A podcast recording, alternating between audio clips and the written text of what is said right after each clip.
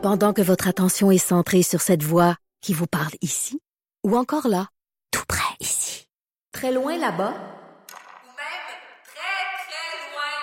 Celle de Desjardins Entreprises est centrée sur plus de 400 000 entreprises partout autour de vous. Depuis plus de 120 ans, nos équipes dédiées accompagnent les entrepreneurs d'ici à chaque étape pour qu'ils puissent rester centrés sur ce qui compte, la croissance de leur entreprise. Mère ordinaire. Pour nous rejoindre en studio, Appelez ou textez 187 Cube Radio. 1877 827 2346. Parlons maintenant musique, parlons cinéma avec Stéphane Plante. Hello. Bonjour. Mais t'es tellement thématique, le chandail bleu, Oui. le micro bleu, la gourde bleue, t'es Ah oui, c'est aux couleurs un de vrai cube. de vrai. Couleur de cube aujourd'hui. Oui. Hein, personne de plus corporate que moi. Ici. C'en est presque fatigant. Ouais. Je suis comme, as-tu des bas bleus? Euh, ouais, c'est pas le bon bleu, par exemple. ok. Je te demanderai d'aller changer. J'ai pris du temps pour regarder. Tu te rends compte comment j'ai euh, j'ai une mémoire pour des, des choses de la, de la musique, mais les choses du quotidien, c'est plus difficile. Ah mon Dieu, je te comprends à 100%. Rocketman, Oui. là, t'es allé voir le film euh, ce week-end. Sur la vie d'Elton John. J'ai tellement hâte de, de, de voir ce film-là. Les commentaires, les critiques Ben. ne sont que positives. Puis, toi, comment t'as trouvé ça? Ben moi, je l'attendais avec une brique, un fanal un Ah peu ouais? le film, parce que il y en a eu beaucoup cette année, hein, des, des, euh, des biopics, là, comme des Mm-hmm. Films biographiques de musique. Et là, je voyais la réaction à Cannes, puis Elton John lui-même, il a pleuré quand il a vu, il a vu le film, il a revu sa vie un peu. Là, je me disais, c'est c'est trop gros, peut-être je vais attendre, je vais, je vais le voir, je vais me faire mon idée. Moi qui n'ai pas le plus grand fan d'Elton John, et j'ai passé un très bon moment. Mais attends, je te pose la question. Euh, pas mal tout le monde, je pense, a vu le film The Doors. Oui. Euh, sur la vie de Jim Morrison, le roi lézard. Toi, est-ce que tu l'as aimé? Mettons juste pour me situer, ce film-là, est-ce que tu trouvais que c'était bon? Est-ce que ça représentait la vie de Jim Morrison? Ou t'as été un peu déçu? Ça, c'est un film, quoi, c'est en quelle année? euh, 91. 91. Mon Dieu, t'es solide. Oui, ouais. Il a même pas regardé nulle part, bravo. Euh, ben oui, j'aimais ça, même que j'aimais ça plus que le groupe lui-même, les Doors. J'ai trouvé que euh, le, le travail de d'Oliver Stone était quand même intéressant dans le côté poétique là, de Jim Morrison et tout ça. Là.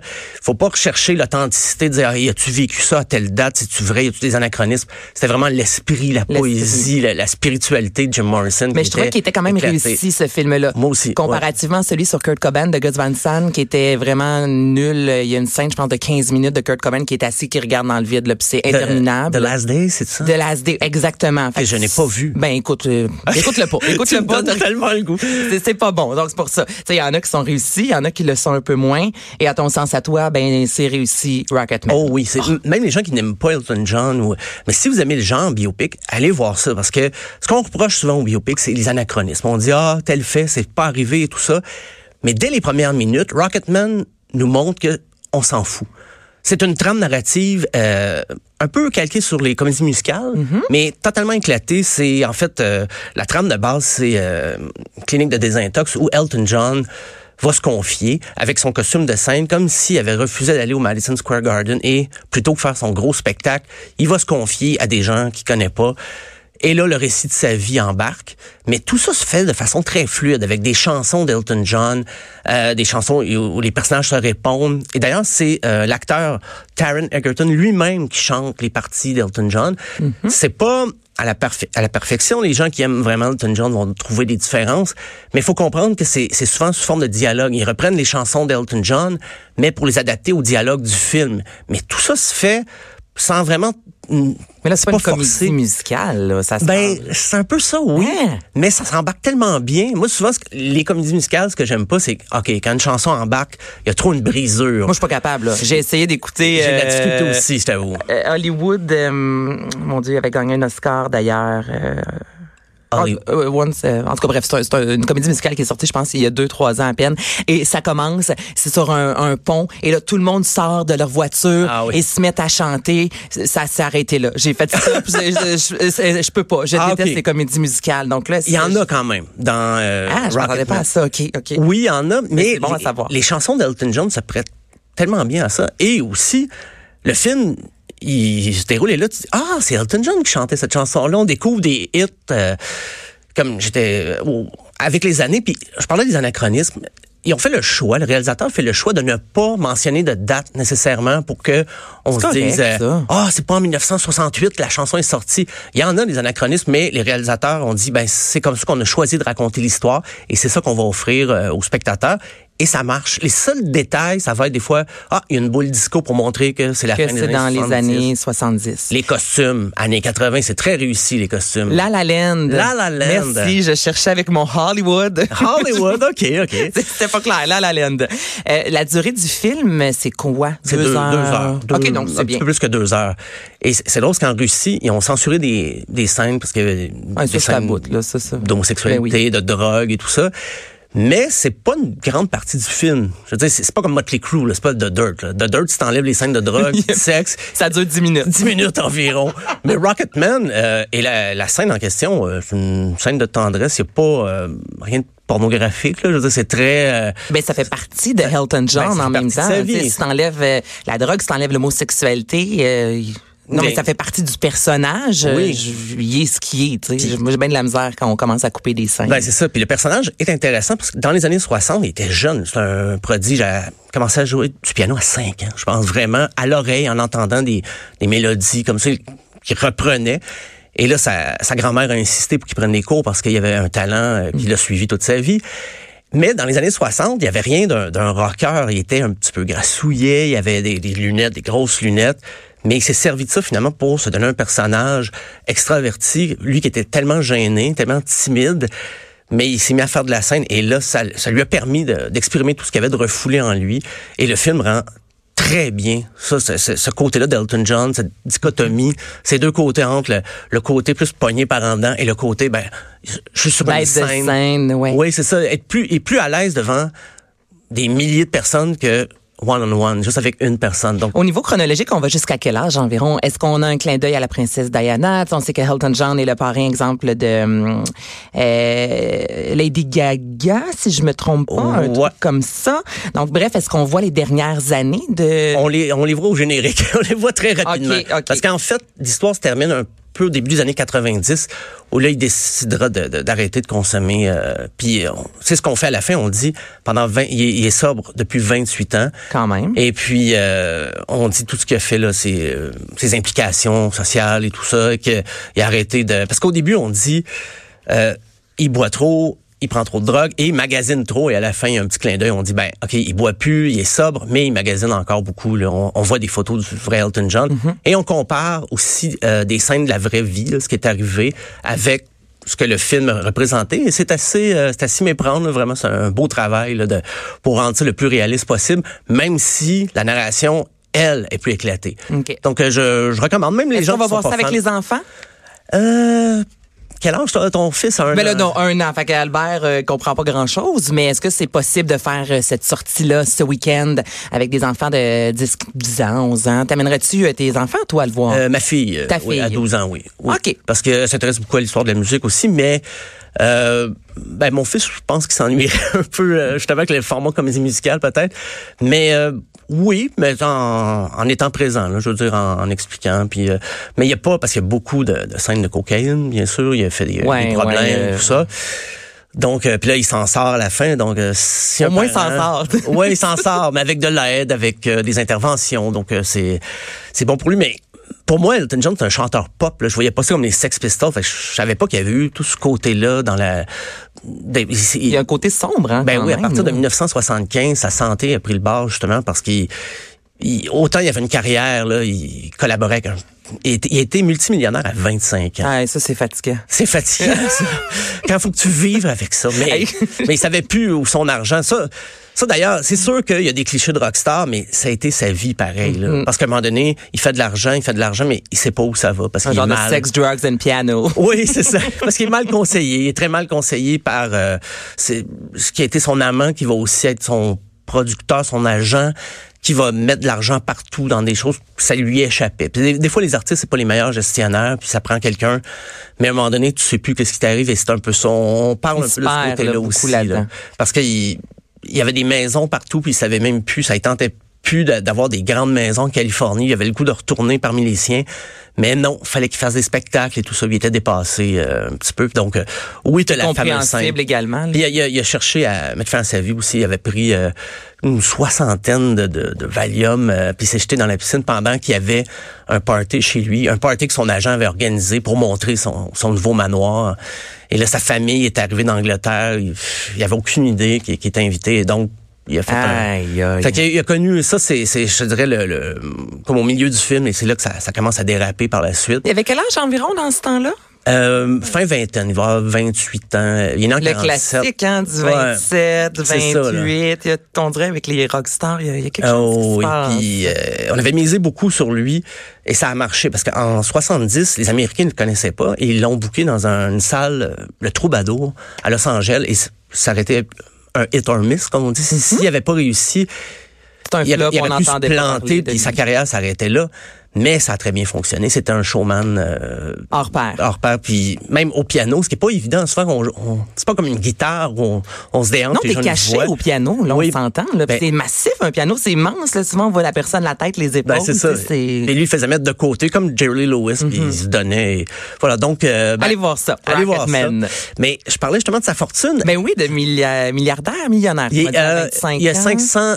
Oui, il était multimillionnaire à 25 ans, mais sa fortune actuelle est, est estimée à 500 millions. Bon. Hein, fait que c'est c'est quand même pas si pire. Je pense pas qu'il rate des paiements sur son char, mais... Encore drôle. Bon, des fois, c'est une distraction comme ça. Mais ce qui m'amène à parler de, de notre ami euh, Jay-Z. Hein? Puis, euh, Jay-Z, on peut peut-être me faire jouer On un petit extrait d'ailleurs. euh, They say I'm crazy, but I'm about to go dumb again. They ain't see me cause I pulled up in my other Benz. Last week I was in my other, other Benz. Throw your diamonds up, cause we in this bitch another again. Photo shoot fresh, looking like wealth. I'm about to call a papa. Jay-Z, le mari de Oui, qui a joint le club des milliardaires euh, cette semaine? C'est le magazine Forbes qui a publié ça comme quoi... le- Et c'était des chiffres conservateurs. On dit milliardaire, mais probablement qu'il y en a un peu plus. Euh, on estime sa fortune à un milliard. Parce que, Il est rendu à quel âge? Aux alentours de 50, Jay-Z. ah, il doit pas être loin de... Ça, je, je connais plus sa fortune que son âge. Il est aux alentours de 50, si je me trompe pas. Et c'est fou, hein? Kylie Jenner, elle aussi est entrée dans le club des milliardaires. Et elle a peut-être, quoi, 25 ans? Ah, j'ai raté ma chance. Ça va être 5 T'as raté ta chance. 49 ans, Jay-Z, on confirme. 49 ans. Ah, milliardaire. Bon, ça il me reste une coupe Une d'années. belle cinquantaine, ça, ça Ouais, ouais. Avec, avec mon compte épargne un peu chaque mois, je vais y arriver. Mais euh, ben, c'est ça, Jay-Z qui... Ben, dans le rap, maintenant, c'est la, la, la nouvelle vache à lait de l'industrie Mm-hmm. musicale. C'est vraiment ceux qui font le plus d'argent. Euh, ben, Sean Combs, Puff Daddy, 855 millions. Donc, euh, dans quelques semaines, je vais venir t'en parler comme quoi il est Mais milliardaire. Dr. Dre aussi, voilà. a vendu, comment ça s'appelait? Là? Il, a, il a vendu un truc qui l'a rendu millionnaire. Ben, il y avait ses C'est les écouteurs. euh, oui, je cherche le nom du modèle. Beats. Hey, merci. Beats. Hein? Là, ça, c'est tout en régie, Alex, qui On nous a- dit ça. Donc, Beats. Et ça l'a rendu, si je me trompe pas, euh, milliardaire, Dr. Dre. Ben, Dr. Dre, t'en parles, mais c'est lui le troisième plus riche dans le rap. Justement, j'allais le mentionner, 820 millions. Quand même. euh, Ah, il y a de l'argent à faire, là. Oui, oui, il y a de, de l'argent à faire, mais Stéphane, on se part un verre. on va essayer ça. L'important, c'est de diversifier son portefeuille, comme diraient les conseillers euh, fiscaux, financiers, parce que euh, c'est Jay-Z, c'est pas juste de la musique. là, Non, du tout. C'est un brand à la- lui, là. Voilà, et il a investi même euh, dans l'immobilier, l'immobilier luxueux, bien sûr, Mm-hmm. des chaînes d'hôtels, dans l'alcool aussi, il y a toutes sortes de spiritueux qui, qui portent son nom. Et euh, Ah, il y a des spiritueux qui portent le nom de Jay-Z. ou, ou ben, il est propriétaire quelque Ok. part, là, tu sais, il, a, il a laissé sa griffe là-dessus. Et également, les, les objets d'art, les il est collectionneur d'art contemporain, donc c'est un investissement. Il va acheter un tableau très cher, mais parce que c'est Jay-Z qui l'a acheté, il peut le revendre encore plus cher. Donc, euh, la musique est D'où, comment tu me dis, Alex? Doucy, c'est une liqueur Ah. de Jay-Z. J'ai jamais entendu parler de ça de ma sainte vie. Je vais ramener ça la semaine prochaine si je la trouve. Ça va sûrement en ligne, peut-être pas à SAQ, là, mais bon.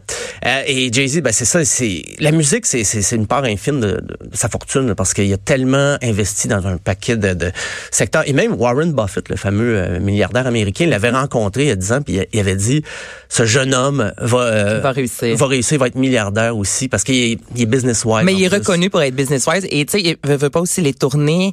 Il y a pas si longtemps avec Beyoncé, ils ont eu une des tournées les plus lucratives également de l'année. Fait que en tout cas l'argent coule, euh, Oh oui. coule à flot. Ouais, parce que dans ce couple-là. on se dit toujours, euh, OK, on vend plus d'albums, qu'est-ce qui se passe, comment les artistes font de Mais C'est l'argent? les tournées, c'est les produits Ben, dérivés. c'est ça, voilà, c'est Un peu à la. Kanye West avec Yeezy, justement, tu sais, ses vêtements, là, ça, ça marche au bout, là, avec Eh Kim oui. Kardashian en plus qui les porte. Et ça, ça fonctionne, là. Il fait de l'argent avec ça comme de l'eau, quand ils font de l'argent, souvent ils vont réinvestir ailleurs pour avoir des assises financières pour si jamais ça, marche plus, s'ils enregistrent plus, ben au moins il y a des sources de revenus ailleurs et Jay-Z a très bien compris ça. Je je suis pas inquiet pour euh, pour lui. Mais le, le top 20 est sorti justement des rockstars les plus euh, les plus riches. Euh, il y avait Robbie Williams en 20e, 300 ben je dis 20e mais il y en a qui ont 300 millions de fortune, il y en a quelques-uns. Robbie Williams, James Hetfield de Metallica. Ah ouais, ben j'ai pas de misère à te croire. Et il met- Gene Simmons, est-ce qu'il est là-dedans? oui, là-dedans. Hey, Lui, c'en est un aussi, là, avec des produits dérivés et tout ça. Et c'est le seul de Kiss, le seul membre de Kiss qui est dans le top 20. Euh, Gene Simmons, sa fortune est à 350 millions de dollars US. Quand même. Parce que les années de, de, de fête de Kiss, tout ça, le party est un c'est derrière eux, mais maintenant, sont, sont sérieux, ces messieurs-là. très sérieux. Malgré leur maquillage et tout, leur habit de scène, ben, ça fait partie de leur branding et ils prennent ça à cœur. Ils ont même fait une pub pour Walmart il y a quelques années. Et les- Ah, ça n'a pas dû passer. c'était, ça faisait C'est rire d'eux, mais en même temps, on en parlait, et là, mais il y a un bon sens de, de l'humour quand même. là. Ils se parlent plus entre eux, mais ils continuent à faire des, des projets lucratifs comme ça, parce que Kiss c'est pas le groupe qui, euh, comment dire, qui, qui pratique le plus. Là, qui ils font des spectacles encore, mais ils misent beaucoup beaucoup sur les Surtout produits les produits dérivés. dérivés. Il y a Eric Clapton euh, Ah, qui de euh, croire non plus. au Combien? 18e rang, euh, 300 millions, comme Dave Matthews, ça, ça m'a étonné. Dave Matthews, Ouais. Dave Matthews The Band, Band? 300 millions. Est-ce Euh, que Neil Young est là-dedans? non. Non, je vais peut-être y prêter un peu d'argent s'il veut. Non, Neil Young, mais il vit quand même assez bien, mais il est pas dans le top 20. Il y a le, guitariste, auteur, compositeur d'ABBA, Bjorn Ulvaeus. Dis-moi donc ça? Bjorn Ulvaeus, excusez mon suédois n'est peut-être pas à point, euh, du groupe ABBA, Ok. 300 millions lui aussi, qui se trouve dans le top 20 parce que les chansons d'ABBA ont tellement joué et lui les a pratiquement euh, composées au complet. Puis je pense qu'il était bien conseillé aussi parce que des fois on écrit des chansons, on accepte, on signe des mauvais contrats et les chansons ne nous appartiennent plus. Mais je pense que Bjorn a bien suivi euh, sa leçon. Les membres de Pink Floyd, j'imagine euh, Roger Water, il doit être là-dedans. Voilà, 310 millions. Hey, Roger Waters. hein, T'es très bonne, t'es très bonne. Et Roger, Roger Waters, il a vendu 250 millions d'albums dans sa vie avec Pink Floyd et il écrivait The Wall, l'album The Wall Ouais. de Pink Floyd, c'est Roger Waters. Ben oui, absolument. Là. Donc, euh, il vit très bien. U2, c'est drôle parce qu'ils ont Ouais, trois- Bono, il doit être là-dedans. Bono est dans le top 5. Mais Adam Clayton, euh, fortune de 300 millions lui aussi, c'est le bassiste. The Edge, aussi une fortune de 340 millions. Mais le batteur n'y est pas. Alors, je sais Ça, c'est pas. chiant. Larry Mullins Jr., c'est le seul. C'est le batteur qui a pas de reconnaissance. C'est peut-être parce qu'il n'a pas écrit de chanson. Je, faudrait vérifier, tomber sur une bonne biographie. Mais tu sais, honnêtement, c'est sûr qu'on prendrait tous quand même son compte en banque. là. C'est pas parce que tu fais pas partie des 20 plus riches que, t'es, euh, Non, non, que non. tu fais pitié. Est-ce que euh, Paul McCartney est là-dedans? C'est le premier. Oh! Paul McCartney, euh, il est même plus loin que Jay-Z. C'est euh, 1 milliard 200 millions. Sir. Paul. Sir Paul. Et Ringo Starr aussi, mais Ok. 350 millions. Mais Ringo avait pas écrit autant de chansons. Non, euh, non, non. Paul, c'est Paul. Puis Paul, euh, J'aime ça dire ça. Sir Paul, ce qui l'a aidé, je pense, c'est les droits des chansons des Beatles, ils ont, ils ont eu gain de cause. Parce que au début d'iTunes, il n'y avait plus les droits. Puis euh, il a pu récupérer beaucoup d'argent quand ils ont récupéré les, les, les, droits des chansons des Beatles. Donc là, on parle quand même de beaucoup, beaucoup, beaucoup de, chansons qui jouent, qui mm-hmm. jouent et rejouent dans des ben, films. C'est sûr. Donc, ok, euh, puis là, avant de te laisser aller, Stéphane, est-ce qu'il y a un membre euh, des, des, des, des, des, des, Stones, merci de chercher. Euh, oui, Mick Jagger et Keith Richard, les, deux, deux, sont... Euh, Mick Jagger, euh, 360 millions. Keith Richard, il suit à 340 millions. Donc, euh, et ils repartent en tournée cette année. Donc, euh, j'imagine qu'il y avait besoin de plus encore. Hey, hein, il y a de la pauvreté dans le monde, il y a du monde qui ont Eh faim. oui, là, Puis eh si oui. on compile toute cette belle fortune-là, là, Eh, écoute, euh, c'est c'est plus On- gros que le, que le PIB de, de bien des pays. pas loin de la basilique Notre-Dame. oui, c'est ça, effectivement.